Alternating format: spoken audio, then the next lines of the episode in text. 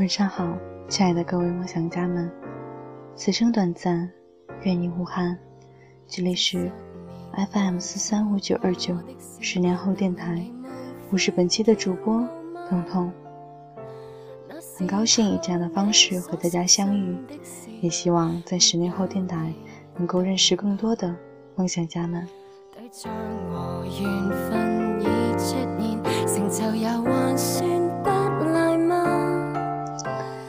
又来到一周一期的疏忽十年，我们先一起来看一看本周精选的叽喳喳话题吧。本周的话题是：我在喜欢的人面前很自卑，怎么办？我们的梦想家散客观光团说道：“忙起来，充实自己，就没空想这些了。你要做的不是去为了这个喜欢的人驻步不前，而是努力成为一个。”有事可做，发光、充实的人，两个人一起前进，也才有话可说，共勉。还有梦想家最好的我，H W G 说道：“用马薇薇奇葩说里的一段话，我们都经历过爱而不可得。当我们黑暗中去爱一个人的时候，我们的爱就像手电筒上的光，打在那个人的身上。”使那个人在你心中成神。可是，你知道吗？虽然光不在你身上，可是你就是光本身啊！加油！关于这个话题，彤彤想跟大家分享的是：如果在一段感情中，一开始你就很看扁自己的话，那么对方又凭什么来喜欢你呢？遇见一个优秀的人。喜欢上一个优秀的人，为了能和他并肩站在一起，一起感受这个世界，从而把自己身上曾经微不足道的光亮，一点一点的放大，变成光芒。这不就是最重最要紧的事情吗？与其纠结自己的自卑，不如一起行动起来吧。好啦，今天热闹的话题就先讨论到这里。今天为大家精选的十年后公众号推送的是阿信，你独自趟过人生的黑暗，却温柔的让我们坚强。微信公众号 ID Ten Years Me，T N Y E A R S E，欢迎搜索关注，也可以下载十年后 APP 或登录十年后网站，建立你的梦想。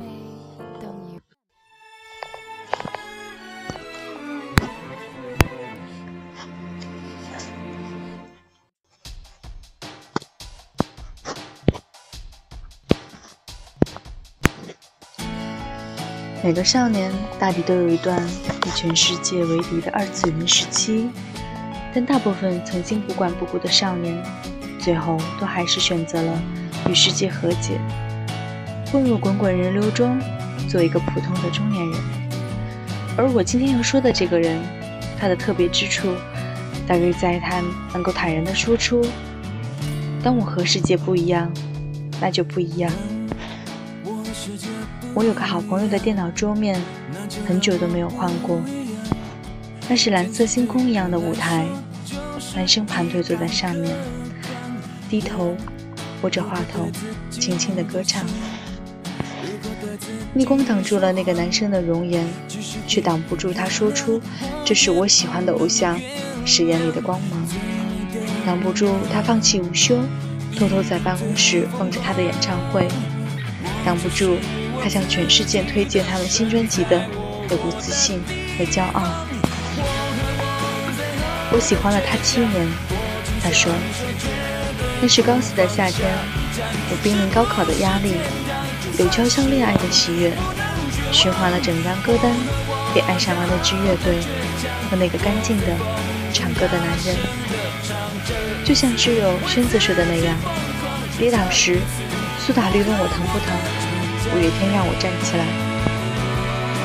那些和青春有关的日子里，是阿信和他的五月天，让人们在每个午后燃起斗志，倔强地抬起头去看一定会来的未来。青春是什么样子的？是你好闻，胜过了空气中的甜蜜。是不怕千万人阻挡，只怕自己投降的倔强。是害怕突然空气安静的思念，还是不愿意晒太阳、吹风的闲人梦？青春至于阿信是什么样子的呢？大概就是 So Bad 和五月天吧。那四个青涩的师大附中学生加入吉他社的时候，不知是否曾遇见之后不离不弃的二十年。念中学时。男孩子们放学后都喜欢夜游或飙飙车，这几个人却因为喜欢音乐而躲在家里练琴。十九岁的时候，对未来最好的想象就是抱着一把吉他唱自己的歌。他这样说，而这一唱就是二十二年。最喜欢的事情其实才是最难的，因为你对他足够热爱。所以你不能怠慢它，你会逼自己把它做到最好，而在这个过程中，还要伴随不会马上开花的长时间的等待。所以阿信在开讲了的舞台上说起第一次在鸟巢开演唱会时，中间停顿了二十秒。一个演讲的舞台，失声就像报纸开天窗一样，是不被允许的。但是节目组也并没有把这一段掐掉，或许就是因为，在那二十秒的沉默里，翻涌上来的是阿信对于自己、对于五月天在那之前所有心酸的回忆。他可以为一首歌的创作一个星期都不合眼，那句被我们反复吟唱的歌词，背后被他自己淘汰了九十九句。他在小巨蛋连开七场演唱会。唱到嗓子嘶哑，却打开嗓针，也坚持要把气场唱完，不顾发胖的后遗症和那至少两年才能清除的毒素。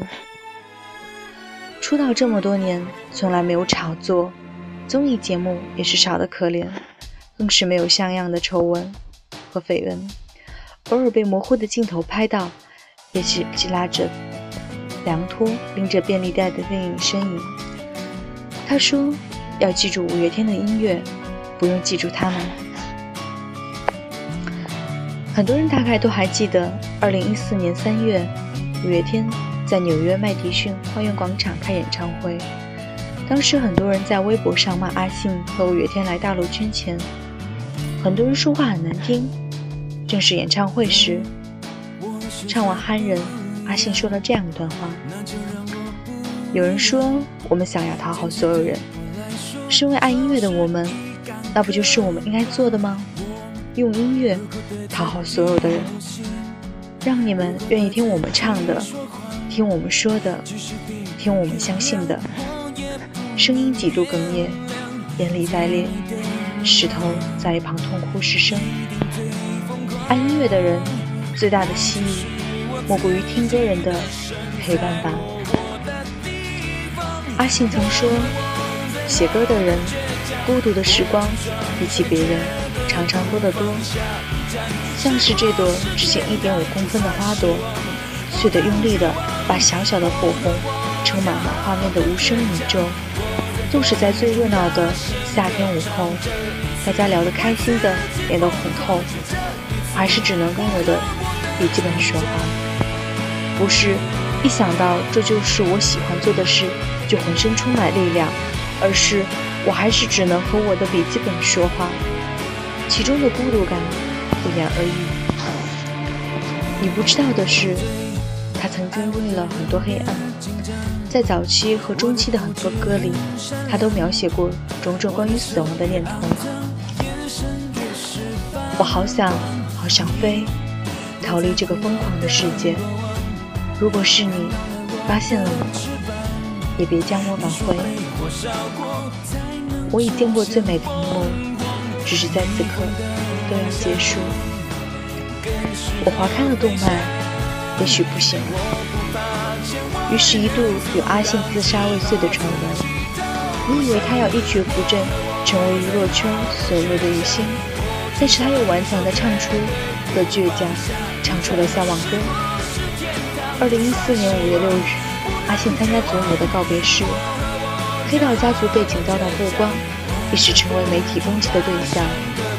但其实，就像你没有办法选择自己的出身一样，你也没办法去决定你的家族要去做怎样的事情。能做好自己就已经很不错了。阿信的态度就是，感恩家庭带给自己的好，自己关注音乐就好了。陈爸在阿信出生前开过唱片行，留下非常多的唱片和卡带。与其说黑道背景被阿信渲染了什么，不如说受这些卡带的熏陶，让阿信对音乐产生了浓厚的热爱。我们不知道每一个人人生阶段会有多长，会怎么样。可能你觉得不好的事情快就过去了，最后柳暗花明。五月天被广为诟病的，当属他们歌词里那些关于梦想的鸡汤。那些喜欢五月天的孩子，被不理解的人视为幼稚的二次元少年。但是你有想过吗？对那个被考试压得透不过气来的少女来说，一句鼓励的话有多重要？那个恋爱中的少女，究竟多想和全世界分享恋爱的甜蜜？那个在异乡辛苦的枕上沾满了泪水的你我。对那股告诉你要坚持下去的力量，真的不会感激涕零吗？更何况阿信从来都不是一个把梦想当鸡汤的人。他在开讲了上曾这样说道：“梦想就像玉米浓汤上的胡椒粒，就算没有胡椒粒，玉米浓汤也可以很好喝的。如果你有梦想，你就去追；如果你追失败了，那就换一个梦想；如果你没有梦想，也没有关系，你的人生还是精彩而美味的。这简直是我看过最淡然却最富哲理的解读了。没有执拗的狂热，没有一时鸡血的鸡汤，没有矫情，没有故作的情怀。在安信看来，梦想不是拿在嘴巴里说的，而是动手去做的。所以他们当年敢于拿着自己创作及全制作的 demo 送去滚石。才有了李宗盛新世界未来的音乐将属于他们的褒奖，而后在一九九八年与滚石成功签下合约。一九九九年，他们在景气低迷的唱片市场以幸运之姿挑战成功，创出极大的销售成绩。第一张同名专辑销售累计超越三十万张之多。他身体力行的去做自己的梦想，那份藏在歌词背后的坚持，才值得被我们去相信。阿信以前在摇滚本事里谈到过，希望喜欢他们的人不要把他们当做自己生活的全部。如果听歌的人因为对他们的音乐而对人生有新的憧憬和目标，这才是最让他们高兴的地方。所以，大家想要结婚就去结婚，想念书就念书，想做想做的事就去做，这样才不是一群盲目的人，而是跟阿信和五月天一样。对自己的人生有想法的人，平凡不等于渺小。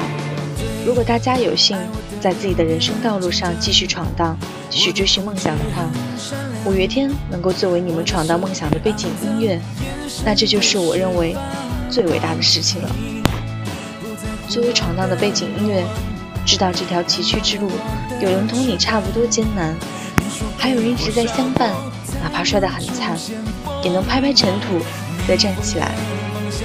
说真的，这才是你们喜欢的那个偶尔破音、经常忘词微胖的可爱的阿信，带给你们人生最大的礼物呢。好啦，今天十年后的文章就到此结束了。最后这首《倔强》送给大家，晚安，各位梦想家们。